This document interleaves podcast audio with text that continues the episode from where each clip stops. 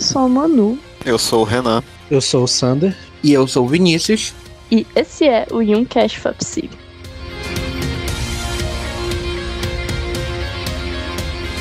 Hoje a gente vai continuar o nosso quadro Animando Jung, que é quando a gente tenta linkar conteúdos da psicologia analítica com conteúdos da cultura pop. E especificamente nesse é, a gente vai falar sobre vampiros, em homenagem ao Halloween. Inclusive, esse episódio vai sair dia 31 de outubro, que é a data do Halloween, então eu espero que vocês gostem. Lembrando vocês de nos seguir nas redes sociais, Youngcast Underline Fapsi, tanto no Twitter quanto no Instagram. É, comentem, interajam, envie aquele post legal para algum amigo. Uh, nossos jobs também estão no YouTube. E é isso, vamos para o episódio.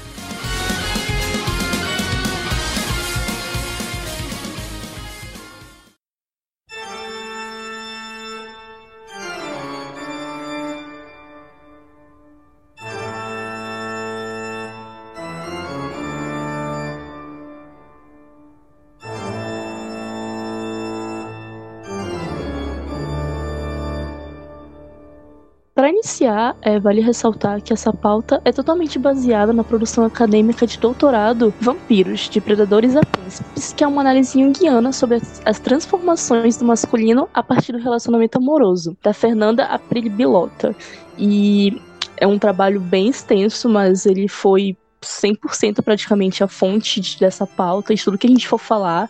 Então, o link do trabalho vai estar na descrição do episódio para quem quiser ler. É muito interessante, é muito legal, tem muita informação e todos os créditos aos autores, porque a gente não vai conseguir citar especificamente todos os autores que falaram cada coisa, mas vai estar lá no trabalho. Então, quem tiver interesse, confiram, é um trabalho muito bem escrito, tem muita informação, é muito rico.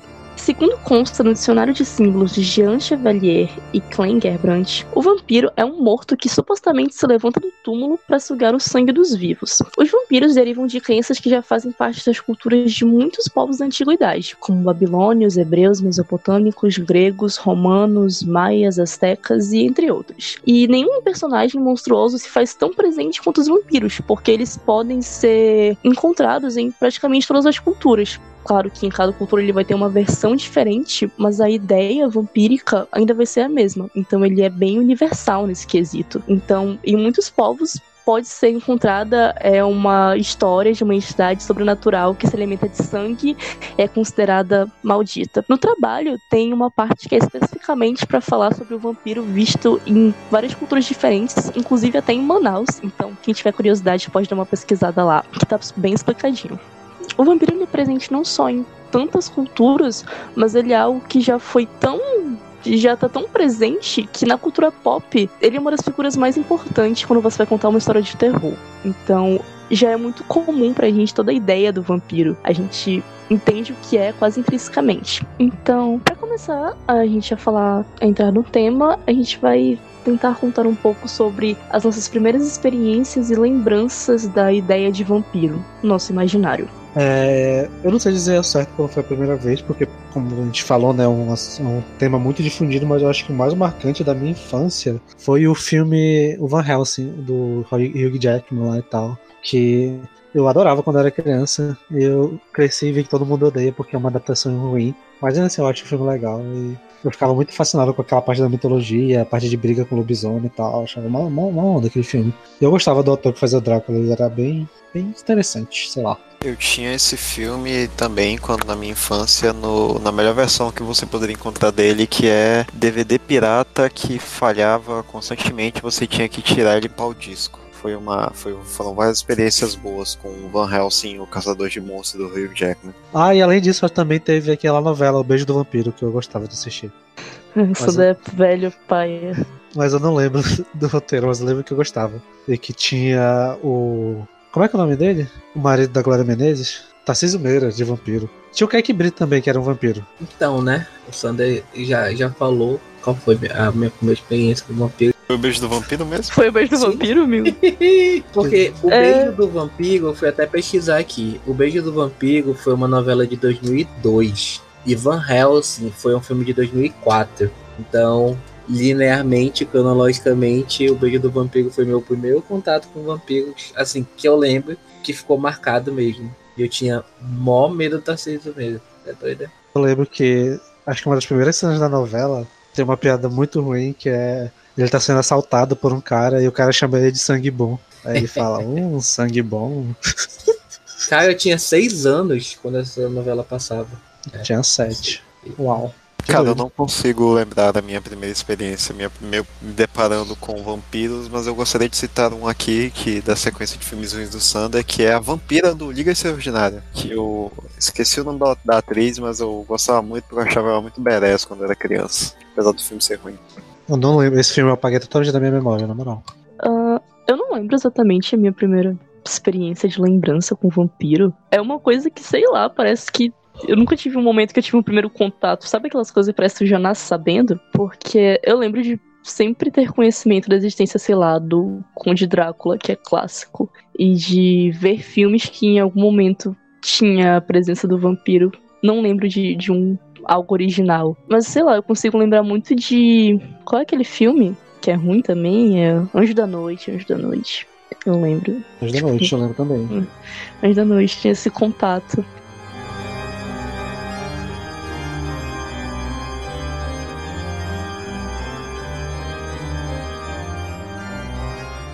Segundo Jung, por meio das projeções das obras cinematográficas, as pessoas podem experimentar, sem perigos para elas mesmas, todas as excitações, paixões e fantasias humanas. De acordo com a concepção junguiana, a projeção é o primeiro passo para o autoconhecimento. Por meio de um filme, o espectador visualiza o que se passa no exterior com os personagens, sendo que nesse processo de percepção e compreensão do que ocorre com eles, torna-se muito mais fácil voltar a visão para si mesmo. É, a mesma premissa que a gente fez sobre o episódio de anime, né? Como que a trajetória daqueles personagens, como aquilo que você tá consumindo, você consegue encaixar na sua vivência, adotar características de personagem para si e fazer uma autoanálise. Então, as obras midiáticas no geral, não só midiáticas, mas principalmente, elas têm um impacto nisso, de influenciar as pessoas no modo como elas se enxergam, como elas se comportam. É essa projeção que o Jung fala. E acho também que é um alimento pro, pro nosso inconsciente, é um alimento pro nosso imaginário, né? Porque,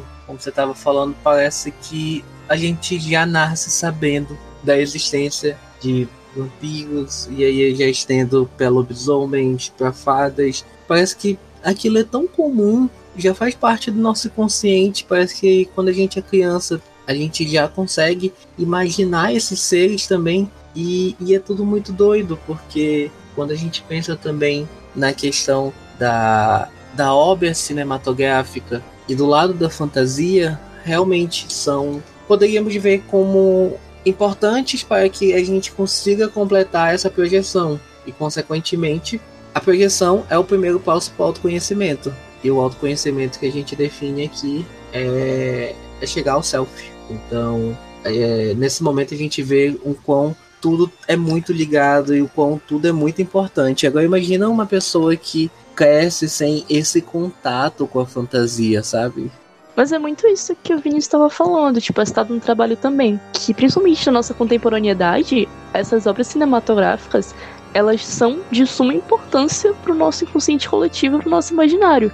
Assim como, sei lá, em alguma época os contos de fadas clássicos foi importante pro desenvolvimento das pessoas daquela época, pra gente, a, o nosso campo imaginário já é outro. A gente já tem figuras diferentes, mas ainda assim é importante pro nosso desenvolvimento, pra gente ainda projetar a nós mesmos nessas figuras que a gente assiste e acompanha ao longo do nosso crescimento e se conhecer mais. E o vampiro, querendo ou não, é uma figura muito presente. Não só o vampiro, mas, sei lá, a gente pode citar inúmeros personagens mitológicos ou não que nas histórias que a gente ouve, que a gente conta, que a gente reproduz, estão presentes também. E isso é importante. E uma coisa interessante dessa presença né, do vampiro como uma figura que atravessa gerações e que surgiu há muito tempo e por ter uma característica de ser um monstro assim que pode se passar por humano é, a gente consegue acompanhar, né, como é dito no trabalho, que observar a forma em que os vampiros são tratados nas histórias com o decorrer do, do tempo, a gente consegue fazer uma análise da época em que ele foi criado. Então, desde o vampiro que é mais perto de um animal, caçador, até a passagem para esse figura mais elegante, aristocrata, depois de uma parte mais sensual, tudo passando pela época como a mídia funcionava, como a arte funcionava na época e ia meio que projetando essas características para essa criatura. Exatamente. Uma parte do trabalho se propõe a analisar a transformação do vampiro em relação às transformações na época. Então, pouco a pouco é testado que esse personagem ele vai abandonando essa essa figura monstruosa, essa figura, sei lá, que está preocupada em caçar e se esconder do sol para virar essa figura mais elegante, mais aristocrata, mais, sofisticada, para depois chegar, chegar ao vampiro que é herói, a chegar ao vampiro que, que o foco dele não é matar as pessoas, então vai se modificando conforme a época e vai modificando conforme a humanidade vai se enxergando também com os valores daquilo ali. E isso é muito interessante, porque isso não vai. Essa mudança não vai se encaixar só nos vampiros, né? Essa mudança de como as obras vão se comportando vai estar sempre ligada com os fenômenos da nossa sociedade. Então, o cinema é uma forma muito boa de você estudar as mudanças que acontecem. Então agora a gente vai adentrar no tema sobre o simbolismo dessa figura do vampiro. É, o amplo interesse pelo tema do vampiro pode estar relacionado a questionamentos que comovem a humanidade faz muito tempo, como o que acontece depois da morte, é possível você ludibriar a morte e, sei lá, existe uma possibilidade da gente não não ter que passar por isso, a gente poder enganar a morte, enganar o tempo e enganar o que a gente, o que faz a gente ser um ser tão finito. Além das questões relacionadas à morte e o tempo, também vem à mente a questão da agressividade e da sensualidade. Até porque quando você pensa na figura de um vampiro, Muitas vezes vem a figura daquela criatura que ao mesmo tempo é tão perigosa que pode te matar, mas que também é muito sedutora, a ponto de te encantar e é, é uma figura muito mais sensual. O vampiro representa, entre outros aspectos, a sede de viver, que ganha a configuração sob a forma de uma criatura que se alimenta da vida alheia para sobreviver. E esse ser, ele denota o desejo extremo pela vida, ao mesmo tempo que ele se sente descontente com essa vida ou incapaz de viver na sua plenitude, porque é um ser que, em tese, vai viver imortalmente, mas é contraditório, ele nunca vai estar satisfeito com isso. Então, por isso, ele vai beber a vida do outro para se satisfazer. Nesse sentido, o vampiro vive associado ao outro ser do qual ele se beneficia e causa danos, como uma espécie de parasita. A questão dos vampiros é uma coisa muito sedutora, querendo a imortalidade, mas sempre vai ter a dicotomia do bem e do mal. Você não consegue ser bem o tempo todo porque meio que você tem que fazer mal ao próximo ou mal aos outros para o seu próprio benefício. E aí essa dicotomia do bem e do mal, ela vem acompanhando aí a tradição literária, a, a produção fantástica também. E eu não sei se o Vogler fala sobre isso ou se o Campbell também fala. É, que querendo ou não, esses aspectos estão ligados com a jornada do herói. Uh, se eles não falam, alguém deve falar em algum momento sobre isso, porque todos esses vampiros que a gente vê assim na, nas histórias, eles sempre vão ter esse lado, né? Alguns, daqui a pouco a gente vai entrar melhor em detalhes sobre os mais famosos, eles já queriam se tornar do bem. Uma coisa que também levantam lá no texto é a relação entre desejo de poder e instinto predatório, né, que tem no vampiro. E esse simbolismo de domínio, de, de essa relação entre a vítima e o agressor, dessa sedução que vai fazer com o objetivo de dominar a vítima.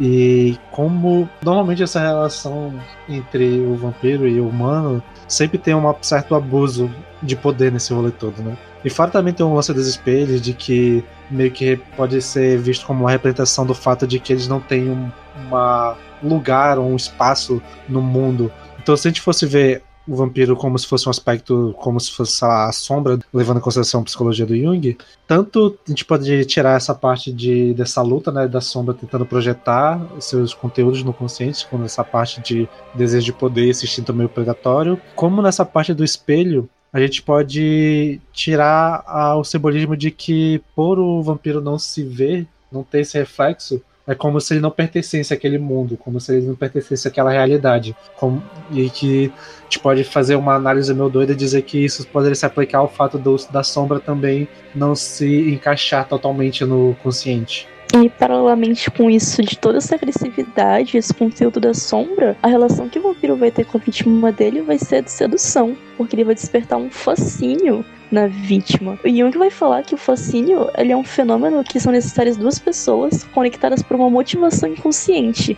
Então esse fascínio é o que vai surgir do inconsciente e vai se impor à consciência. Então, para essa relação da vítima ao vampiro, é necessário que complexos inconscientes que de alguma forma se complementem, sejam ativados em ambos. Então a vítima vai projetar os seus aspectos bons e positivos no outro, enquanto ela é esvaziada, porque a sua vitalidade vai ser sugada. É muito interessante para pensar nisso. Tipo, que essa figura tão cruel um, vai despertar um fascínio, e aí a vítima vai lá e vai projetar tudo que é de bom, ignorando o quão esse ser é ameaçador e agressivo, e assim ela vai cair na armadilha. Ela vai ter a sua vitalidade sugada. Então, é como a relação vampiro e vítima psicamente poderia ser explicada. Advindo disso, é acredito que seja justamente dando vazão a essas questões inconscientes, né, de que tu pode notar nesse símbolo que seria o vampiro, que é um ser que ele, ele toma a força, a vitalidade do outro, que é, esse tomar a força representado nessa maneira mais de sedução, muitas vezes vê o vampiro como se ele, nesse tomar a força, estivesse beijando a vítima. Ou então, muitas vezes, principalmente na cultura pop hoje em dia, o vampiro é representado dessa forma, onde quando ele transforma outra pessoa, ele está concedendo a dádiva, né? Ou então o próprio beijo do vampiro, ou então a própria eu também já vi muitas vezes sendo representado como frostbite, que seria que no inglês frostbite é tanto a gangrena, né, por congelamento, quanto também pode se referir a essa questão de um vampiro transformando um ser mortal através do seu, do seu beijo gélido. Assim como também vai ser usado o abraço, né, envolvendo trazer as trevas, etc. Tem essas paradas aí. Aquilo que o Vinícius citou do vampiro ser um ser dual, é, a única coisa, na verdade, que eu vou ver o vampiro não sendo um ser dual é em relação a ele naturalmente ser uma, uma criatura das trevas. Basicamente, isso é a única coisa que não muda em todas as origens e na cultura pop que a gente tem hoje em dia, né? Apesar de, de que, por uma deturpação humana, isso já vai entrar nos quesitos da dualidade do vampiro. É, o vampirismo ser enxergado ao mesmo tempo como uma bênção, uma maldição, é indubitavelmente uma criatura das trevas que muitas vezes é associado até propriamente a demônios. Mas os vampiros, principalmente como podem ser retratados no, nessa questão mais sedutiva, eles vão ter tantos esses traços masculinos quanto femininos, ou então um traço exacerbado e o outro, no caso feminino, exacerbado para as mulheres, mas o, o masculino também tem esse tom de sedução que parece remeter mais a um arquétipo feminino, assim como também ele vai ter essa dualidade em relação a vida e morte, né? Porque ele é um vampiro é tipicamente um morto-vivo, que já é uma palavra que vai trazer toda a dualidade de coisas que aparentemente são opostas, mas dentro desse ser abençoado pelas trevas, que também é uma coisa muito oposta de se falar, vai acontecer que essas duas coisas vão coexistir. Então eu acredito que o vampiro ele vai trazer muito dessa dualidade e hoje em dia na cultura pop é essa dualidade que vai gerar a maioria das discussões e das narrativas.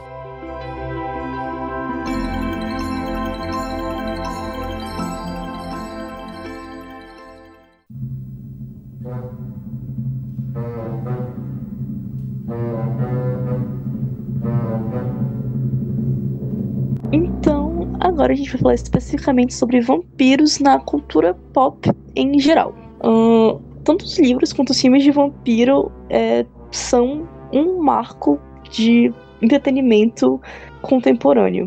É, eles falam sobre afetos, provocam um debate, como a gente estava falando, da dualidade, do poder, da sexualidade, a vida e a morte. E hoje em dia eles podem até explorar angústias existenciais e debates éticos até. A gente tem a figura do Conde Drácula, por exemplo, que foi amplamente explorada todo ano sai um filme do Drácula em obras literárias e cinematográficas. Tem várias versões, tem várias releituras desse personagem. O primeiro filme produzido sobre vampiros foi Vampire of the Coast em 1909, na época do cinema mudo ainda, sendo lançado apenas 12 anos após Bram Stoker ter publicado Drácula, que é uma das obras mais famosas do gênero até hoje em dia, ele é considerado um clássico. Outro personagem também que foi bem notório para essa construção do vampiro foi o Nosferatu, que ele é igualmente inspirado no vampiro de Bram Stoker, porém ele assume uma aparência mais fúnebre, não remetendo à, sensualidade. Ele já é uma criatura alta, esquelética, é, nariz, orelha, dente pontuagudo, semelhante ao roedor.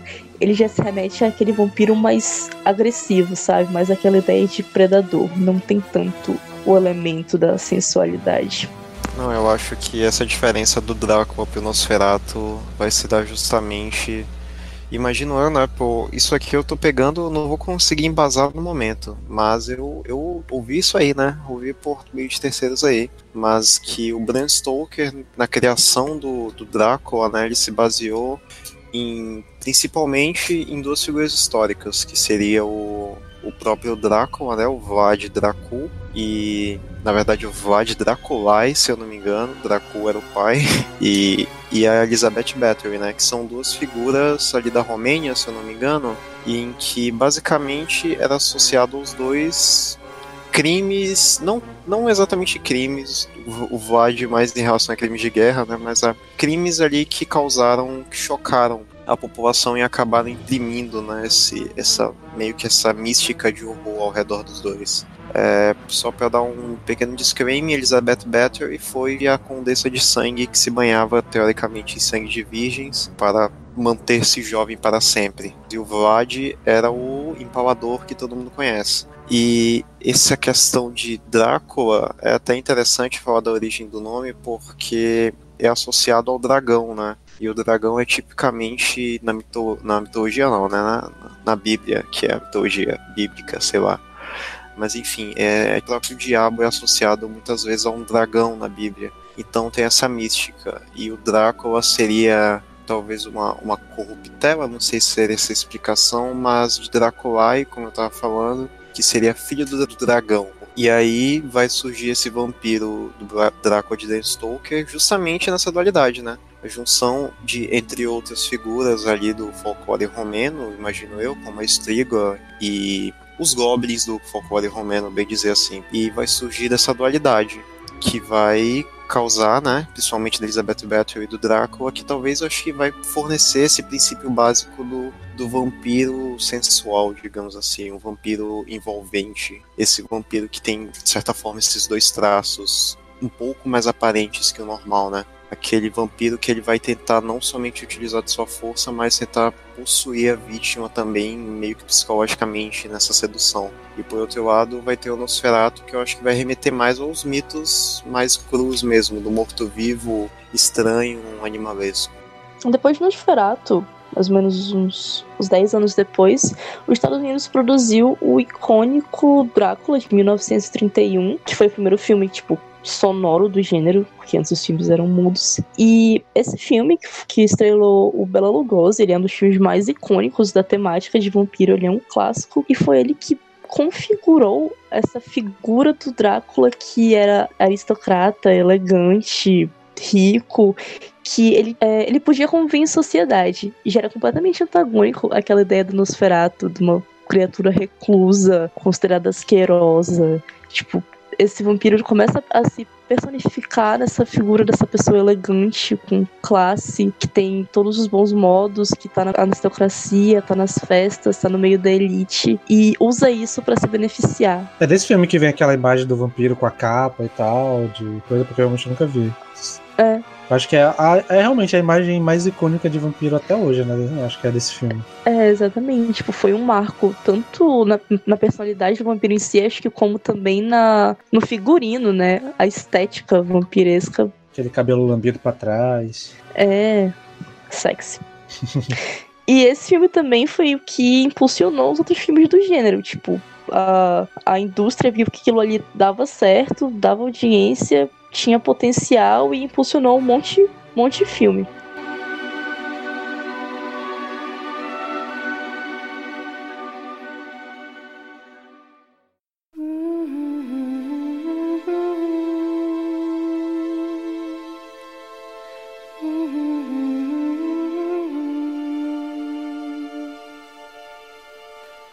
Porém, a gente vai dar um salto no tempo e fazer uma menção honrosa para um dos melhores filmes de vampiro que existe e também para uma das escritoras mais icônicas sobre o assunto, que ainda não é Stephanie Meyer, mas a gente vai chegar lá, que é Anne Rice, que ela lançou seu primeiro livro em 1976 da renomada série Crônicas Vampirescas, que inclui a entrevista com o vampiro, que foi adaptado em 94 para filme, que é a versão icônica estrelada por Tom Cruise e Brad Pitt. E Lestat, ele é reconhecido por ser um dos personagens mais carismáticos e influentes sobre essa representação do vampiro desde o Drácula. É, o protagonista dela, esse Lestat, ele é perverso, ele, ele é inteligente, ele é filosófico e ele tá sempre nesse, nesse conflito entre, entre o bem e o mal. E no filme, principalmente, ele apresenta uma sexualidade deturpada. Não só por ele ser extremamente sensual, mas ele exala sensualidade em todas as falas dele.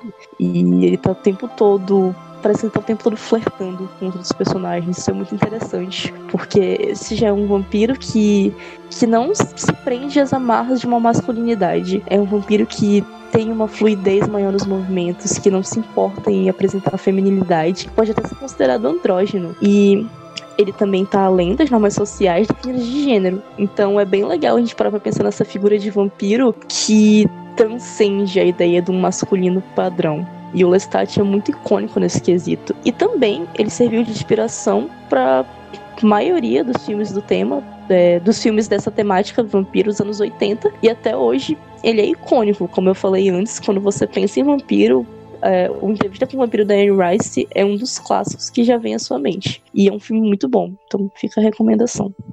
Eu acredito que, de alguma forma, essas duas figuras do vampiro animalesco e do vampiro sedutor, eles acabam se, se dividindo dentro da cultura pop ou eles são ou eles são completamente seccionados, não são são diferentes um do outro, não coexistem, ou eles são duas faces da mesma moeda, o que vai mostrar novamente essa dualidade. Então eu acho que dentro do, do, do, das questões do Jung, tu poderia analisar esses dois de forma independente, o vampiro sedutor e o vampiro animalesco. E eu acho que cada um exprimiria símbolos e arquétipos muito diferentes, às vezes, do um do outro. Porque, por exemplo, tu não. Tu não o, o Lestat mostra justamente isso, pelo menos eu só vi o filme, né? Que é quando ele é jogado no pântano pelo Lewin que ele vai demonstrar essa segunda face dessa moeda que até o momento ele não tinha demonstrado, né? Apesar de ele ser, de ele ser violento às vezes, apesar de ele ser brutal às vezes, ele era brutal como se ele tivesse apenas apenas usando do poder que ele tem, né? O poder ali, tu poderia até fazer uma analogia como quanto ele ser um aristocrata e quando ele é finalmente quando ele é jogado no pântano, que ele passa a se alimentar de criaturas inferiores, digamos assim, né? Ele, ele vai demonstrar essa segunda face do vampirismo, que seria esse animal bestial, né, que volta completamente a uma questão primal e predadora ao extremo.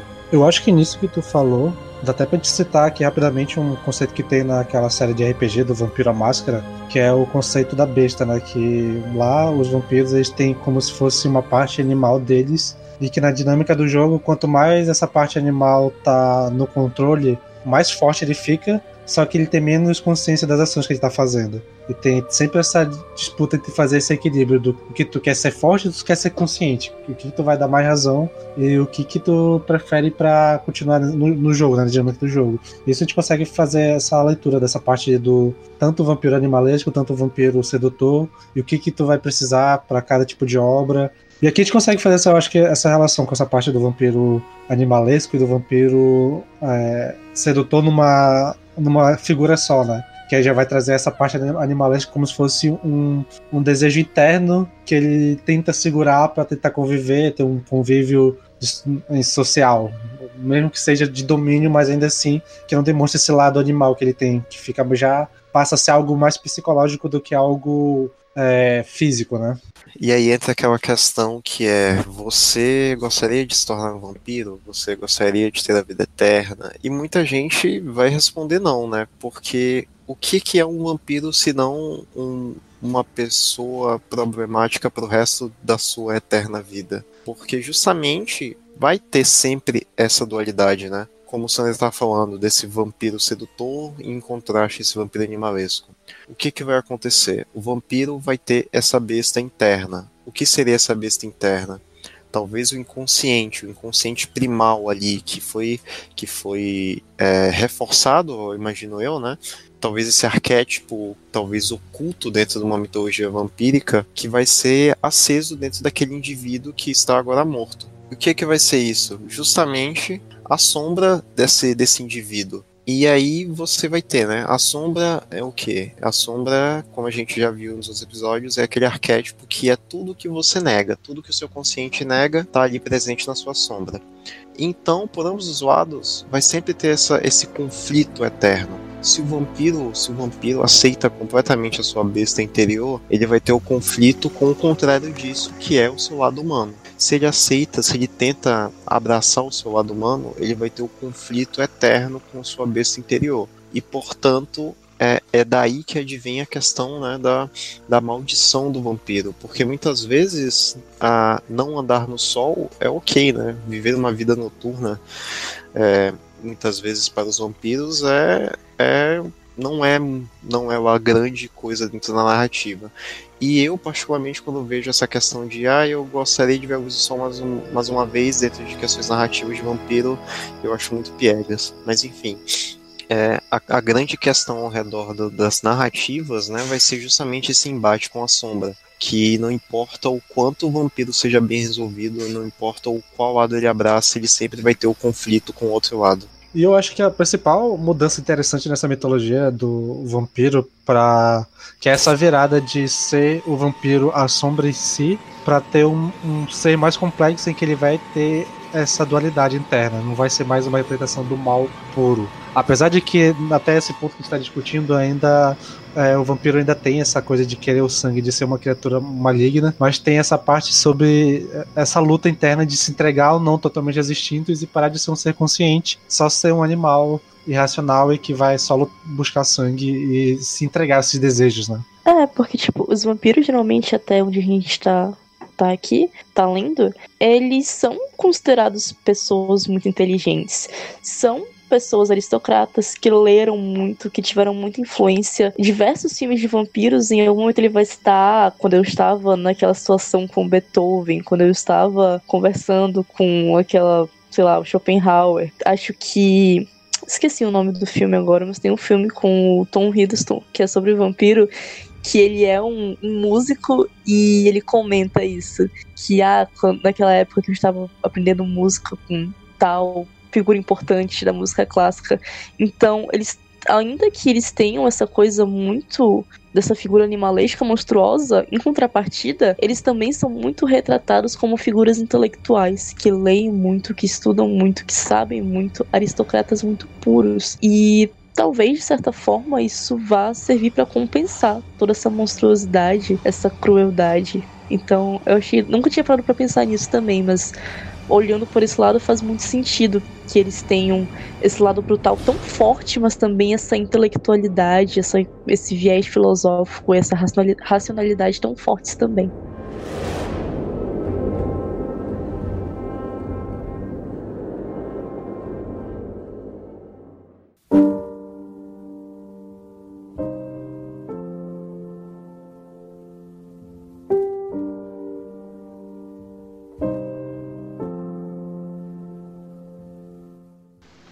Eu queria fazer um adendo aqui, é, mas a gente seguir nossa linha cronológica, querendo ou não, a gente já está em 1976 com, a, o lançamento de Entrevista com o Vampiro, mas é importante destacar um lançamento de 1954, que é o Eu Sou a Lenda, que a gente vai ter aí o, o fator sobrenatural ainda existente, mas que ele vai ficar de lado por aspecto científico e contendo uma narrativa tradicional. Então a gente vai ter horror, a gente vai ter fantasia, distopia e é uma própria ficção científica produzida há quase 50 anos atrás. É, seria quase uma adaptação do, do monstro, da questão monstruosa para algo mais futurista, talvez, porque meio que ser vampiro em Eu Sou a Lenda é associado a um vírus resultado de constantes avanços tecnológicos, né? É, eu imagino que o objetivo desse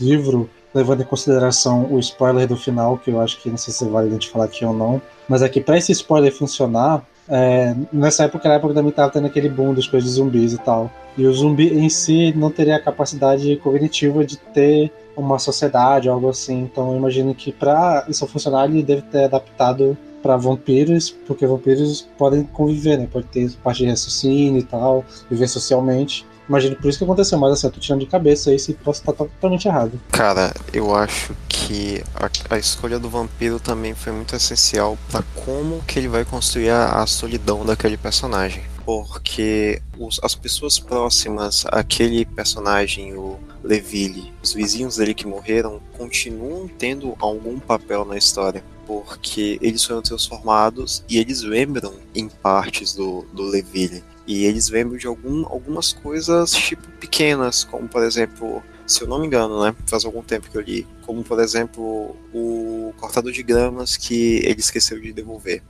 E aí, tipo, eles o vizinho dele lá, que é o, que ele, o vampiro que ele odeia mais, que toda noite vai bater na porta dele e ficar gritando, ele vai, tipo, gritar, chamar ele pelo nome, pedir pra ele vir devolver o negócio. Então, tipo, isso vai mexendo muito a bola, muito psicológico do personagem. E no próprio livro, a, ao relato do personagem, o que vai intensificar muito mais essa solidão também vai ser em relação às vampiras. Porque o que o, o, que o Levi diz que, tipo, pior para ele não é nem não é nem o vizinho chato dele, tipo, toda noite gritando o nome dele a madrugada toda. Mas sim é que quando ele olhava pela janela no início, as vampiras começavam a tirar a roupa e, tipo, se exibir para tentar uma, uma vã esperança que ele saísse da casa. Então, tipo, eu, eu acho que talvez seja realmente por causa dessa questão cognitiva que os zumbis não teriam mas o autor conseguiu trabalhar muito bem todos esses aspectos que vinham de um apocalipse de monstros que não são zumbis. E é engraçado a gente falar do zumbi, porque a concepção mesmo de zumbi, muito parecida com o que a gente tem hoje, só foi nascer em 1968. Então, são 14, eu acho que 14 anos depois do lançamento de Eu Sou a Lenda com A Noite dos Mortos Vivos, né? E querendo ou não, a gente olhando assim, tipo, eu só lendo parece muito zumbi. Tanto que na época, quando eu assisti o filme, né, pra mim eram zumbis. Até depois que eu fui ligar os pedaços, que eles também são sensíveis a sol, mas aquela força e velocidade sobre-humana e a pele também, né, que eles têm, aquilo me chamava muita atenção e chegava a ser intrigante. Só eu acho que eu sou a lenda seria um vampiro, é o único vampiro que meio que foge desse arquétipo, mais sombrio, mais misterioso e mais sensual, como se dizer.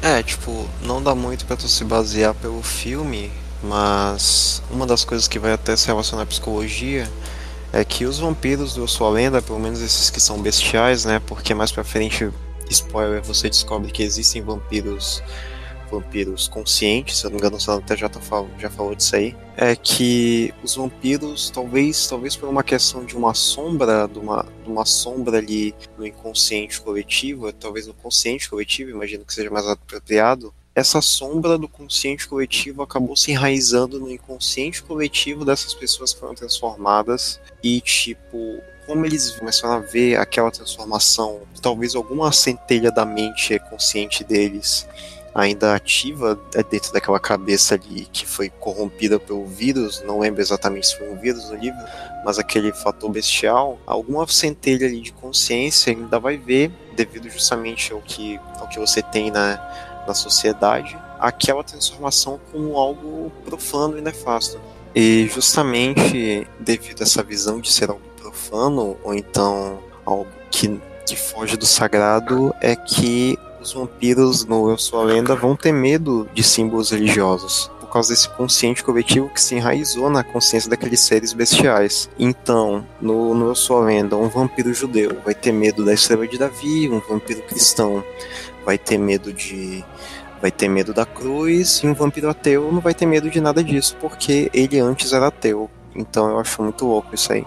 Uma das coisas mais interessantes do texto, que é uma parada que eu nunca tinha me ligado, acho que justamente por eu ter nascido depois desse período, é que o, o vão argumentar de que o impacto do surgimento da AIDS e de, da discussão de doenças sexualmente transmissíveis, ela acabou tendo uma influência sobre a figura do vampiro, né? E que a partir mais ou menos dessa época, todas as histórias de vampiros começaram a ter associado com essa coisa do, da transmissão, né? De a mordida, ela iria transmitir essa, essa infecção que o vampiro traria para poder transformar a pessoa, né? Essa parte que realmente eu não sabia que tinha essa ligação história que foi a parte do texto que eu fiquei mais caralho, que doido. Daí eu acho que isso vai se refletir também em outra figura dessa, dessa que vai ganhar mais esclarecimento nessa época, que são os próprios zumbis, né? E então você deixa de ter, você deixa de ter o vampiro como um ser profano para ser, ao mesmo tempo que um ser amaldiçoado, você dá alguns fundamentos científicos ali e transforma aquilo numa doença. E isso vai gerar uma nova onda de filmes em que vai mudar um pouco, né? Porque antes o vampiro ele era muito ligado ao profano, a demônios, a até mesmo pactos ou, atos tão horrendos que essa que essa pessoa acabou sendo amaldiçoada. E agora vai ser muito mais ligado a essas questões de infecção transmissão, e isso vai. Isso com certeza é um reflexo da época.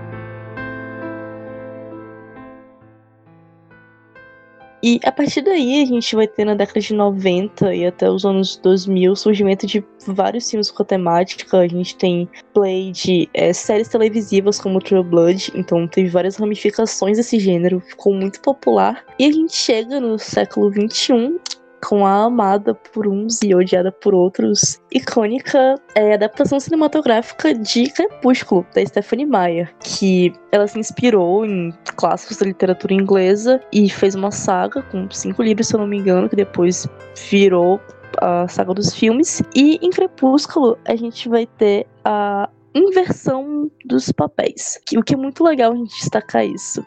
Em Crepúsculo, a gente tem o Edward como o herói e a Bella como essa personagem que ela não foge do desse vilão do vampirismo. Pelo contrário, a, o desejo dela é justamente ser uma vampira também, tal qual o Edward. Então o Edward ele tem a ideia do vampirismo como uma abominação, algo horrível, algo a ser castigável.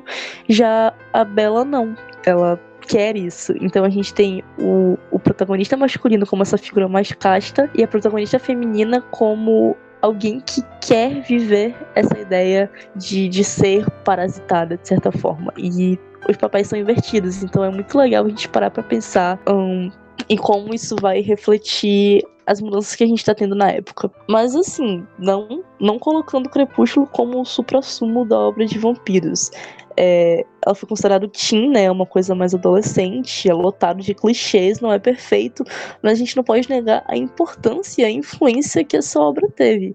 Além do mais que com certeza foi a porta de entrada para o assunto de vampiro ou para o assunto de literatura em geral de muita gente. Então é uma obra muito importante e a trilha sonora é muito boa. E se você não gosta de Crepúsculo, problema seu, queridão.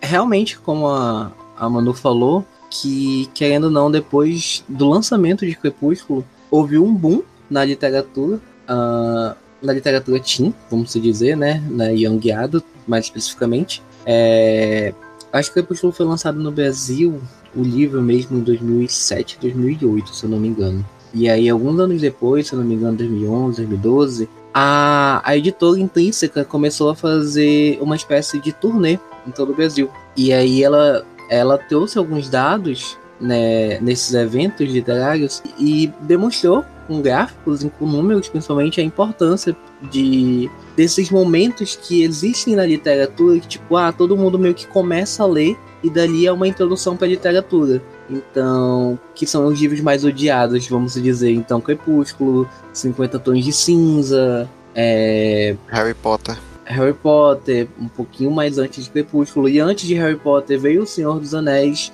foram momentos muito importantes para a literatura. E depois que lançou Crepúsculo, aí veio Diário de Vampiro, veio House of Night, aí depois de Vampiro começou a série de Anjo também, que parece que veio na mesma na mesma pegada do, do Imortal, né? Fallen, principalmente.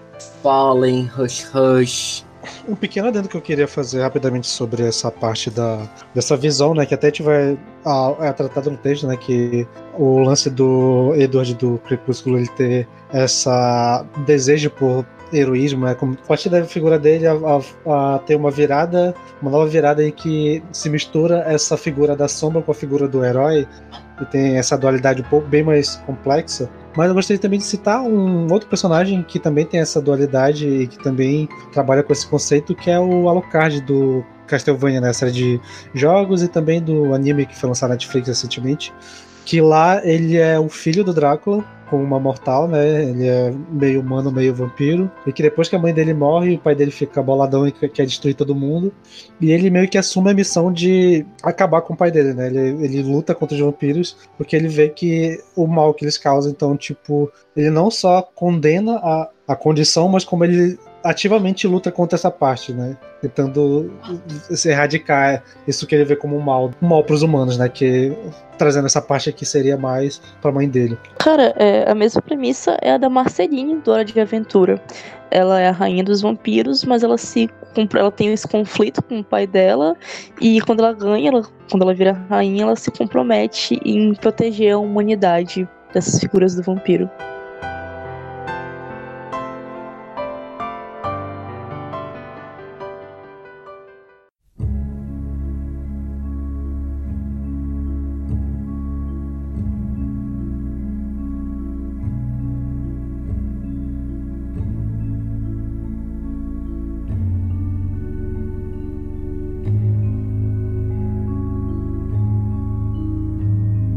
Então agora a gente vai comentar um pouco sobre a evolução do vampiro e as características da psicologia junguiana. Um, em toda essa progressão do vampiro, todos os personagens que a gente citou, eles inevitavelmente vão estar sempre ligados a alguma maldição. Dessa ideia do vampirismo ser sempre associada a, a um ser misterioso ou a um demônio certas culturas, mas vai estar sempre ligado nesse princípio como algo maligno, como algo ruim. Em Nosferatu, né, a gente vai ver essa figura grotesca, monstruosa, destrutiva, perversa, horripilante, e isso vai ser identificado como a ideia do mal. Pro Jung, ele aborda muito essas questões de bem e mal e ele vai conceber o bem e o mal como categorias arque arquetípicas.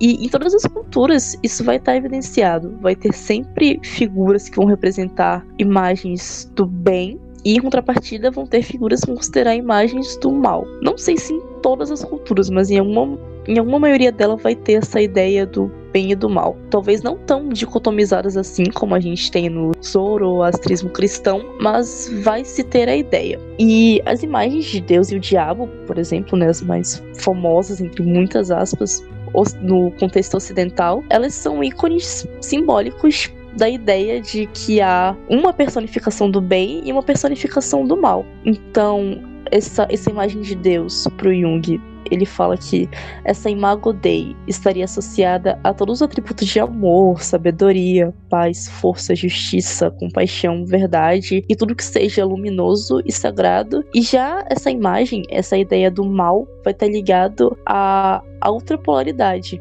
é, esse lado sombrio, o ódio, a violência, a injustiça, a impiedade, a malícia, a avareza, a inveja, o orgulho, a vaidade, a profanação e aos pecados em geral. Então, nessa. A gente tem o Nosferato, que é esse mal puro, essa criatura horripilante que tá a figura do mal. E a gente depois tem o Drácula, que é um vampiro que continua sendo perverso, continua sendo maléfico, mas entretanto ele ganha atributos como a intelectualidade, o carisma, principalmente, a beleza, o glamour. Ainda que por dentro ele seja essa criatura que quer fazer o mal, por fora ele é a criatura que te conquista, porque ele tem muitas habilidades sociais, ele é o vampiro carismático. E ele vai ganhando o fascínio não só da vítima dele, mas o fascínio dos telespectadores. Então, quando a gente faz um avanço para 92, com o filme de Drácula de Bram Stoker do Coppola, por exemplo, que é um filme bem famoso, tem o Ken Reeves, o Gary Oldman, a Winona Ryder, e é apresentado esse esse Conde Drácula como um jovem que tem muito mais poderes que os protagonistas dos filmes antigos, e ele é erudito, elegante, tem os bons modos, é passional, e algumas vezes ele é cruel sim. Porém, ele é tão carismático e ele tem uma paixão tão grande pelo interesse romântico dele e a história dele comove tanto o público que você se pega torcendo para ele. Então, o vampiro ele passa a transitar entre esses conceitos que o Jung é, considera arquetipicamente do bem e do mal. Então, ele assume aspectos que em alguns momentos vão ser virtuosos, vão ser gentis, vão ser amorosos, mas também vai transitar entre os comportamentos perversos e de fato maléficos. Quando a gente chega em Crepúsculo, o Edward é apresentado pra gente como o herói, porque após ele conhece a Bella e vale ressaltar novamente a inversão dos papéis, porque o Edward, ele já não vai ser aquela criatura perversa, maléfica, extremamente sexual como um vampiro da Anne Rice, por exemplo. Ele já vai ser o rapaz bom moço, sabe? Ele vai ser casto, ele vai preservar a virgindade dele, ele vai seguir uma, uma moral, de certa forma. Então, há essa inversão dos papéis. E ele vai se misturando com o arquétipo do herói. Agora falando sobre Anima, eu acho que um dos um dos pontos mais em que a gente pode notar mais a presença desse arquétipo feminino no masculino, né, principalmente quando a gente vai falar de, de vampiros masculinos, é justamente no Estat, né? Que, como a Manu já falou em algumas falas passadas, ele vai manifestar muitas vezes essa um, um comportamento que seria associado a uma falta de masculinidade. Só que ainda assim ele não deixa de, de exacerbar o poder que ele tem manifestando esse ânimo, né? O que vai como ela também citou, vai acabar atribuindo, atribuindo a ele características andrógenas, novamente reforçando essa dualidade do vampiro e, e reforçando também essa, essa compreensão que a gente poderia ter através do, da obra do Jung, né? Em que esse vampiro, além da sua dualidade que a gente já conhece, ele vai ter também essa dualidade psicológica mais avançada, onde ele consegue, talvez, é, aceitar, conseguiu já lidar bastante com seu ânima. E é, talvez até com a sua sombra mesmo, no caso do Estado, né? O Lewis ainda tem alguns problemas com tudo, então não dá pra falar disso dele. É, é porque, tipo, quando a gente para pra pensar nos preceitos da psicologia junguiana, no processo de individuação, há um momento de você ter o seu confronto com a ânima. Você sendo um homem cis, de certa forma. E o vampiro, ele quando a gente faz uma análise junguiana, ele tem muito isso. É citado no, no trabalho que essa suavização da imagem vampírica ela vem como resposta à necessidade de dar razão aos desejos vinculares, afetivos e eróticos que foram reprimidos pelo padrão patriarcal. Então, a sociedade estava lá tendo homens com essa masculinidade absurda, um padrão patriarcal, e tudo que fosse ligado ao socialmente considerado como feminino estava sendo reprimido. Então, o vampiro, ele traz completamente o contrário disso. É uma não vergonha da sua realização sexual, sensual e amorosa. E é na sensação de êxtase dessas experiências que ele se conecta à ânima. E essa conexão da ânima é extremamente necessária para o processo de individuação. Então, para você se desenvolver e se libertar desse, desse mundo sombrio, dessa sombra, você tem que ser estar disposto a receber o outro diante de si e dentro de si, a receber esse outro lado, esse princípio feminino. E esse princípio feminino, geralmente nos filmes é representado pela mulher amada, ele é essencial no processo de humanização desse personagem. Então, a gente pode entender muito a trajetória do vampiro né, em algumas obras cinematográficas como um processo de individuação, onde ele passa pela sombra, ele passa por esse lado grotesco, ruim e reprimido, passa por esses aspectos mais femininos, ele consegue compreender a Anima e, e abraçar isso, a personalidade dele, e aos poucos vai se tornando um indivíduo mais completo e mais humano até. Além da, da performance, né? Pegando novamente o Lestar, em que ele consegue performar dentro de ambientes sociais personagem que ele quiser, né? Que vai também remeter essa questão de domínio sobre a persona, que também é, é uma das questões relacionadas ao desenvolvimento da personalidade.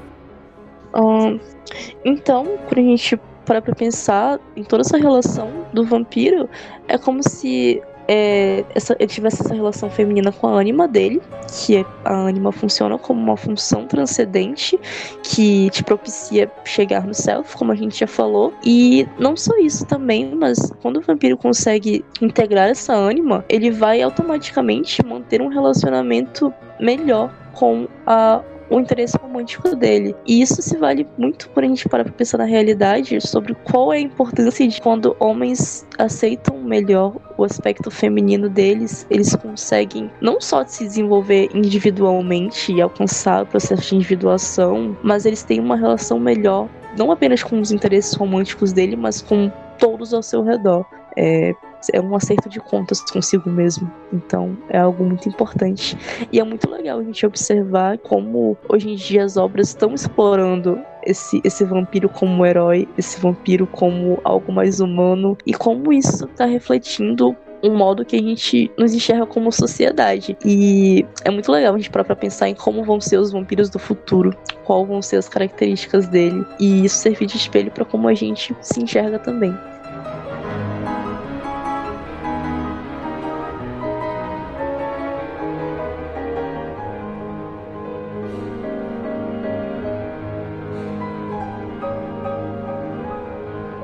Obrigado a você que ouviu até aqui. Mais um Animando Jung. Se você gosta desses nossos episódios especiais, se você tem algum conteúdo ou alguma leitura relacionada a Jung que você gostaria de ver, comentem lá nas nossas redes sociais, tanto no Twitter quanto no Instagram, arroba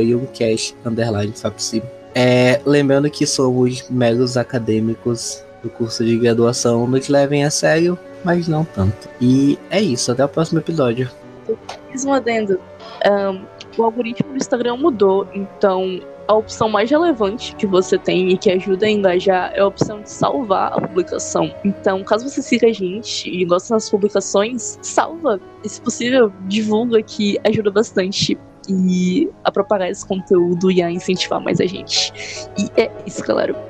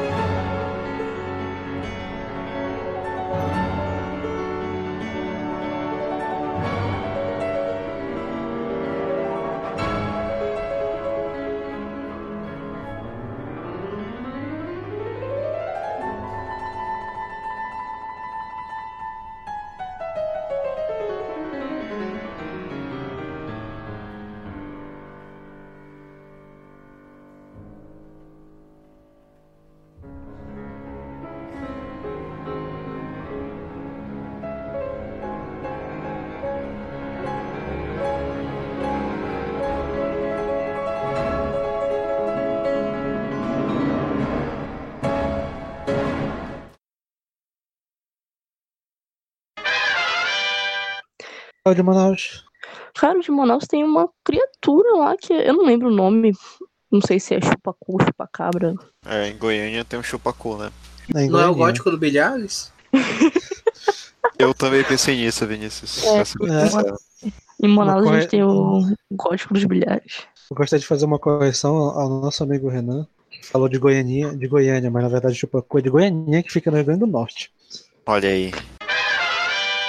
Quanto ele ser um aristocrata. Ali, aristocrata. Quanto ele ser um ari, ari, Eita porra. Pode chamar ele de Will Smith. é Leville. Eu não gosto do, do- da brincadeira.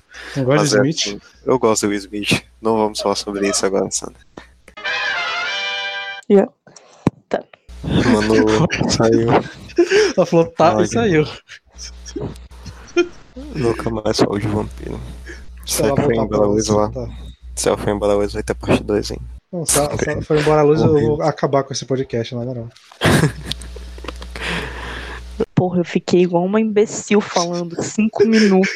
E foi engraçado que tu falou, tá, aí tu sa- saiu. Eu, é, beleza, não sabe que ela ficou puta que ia acabar.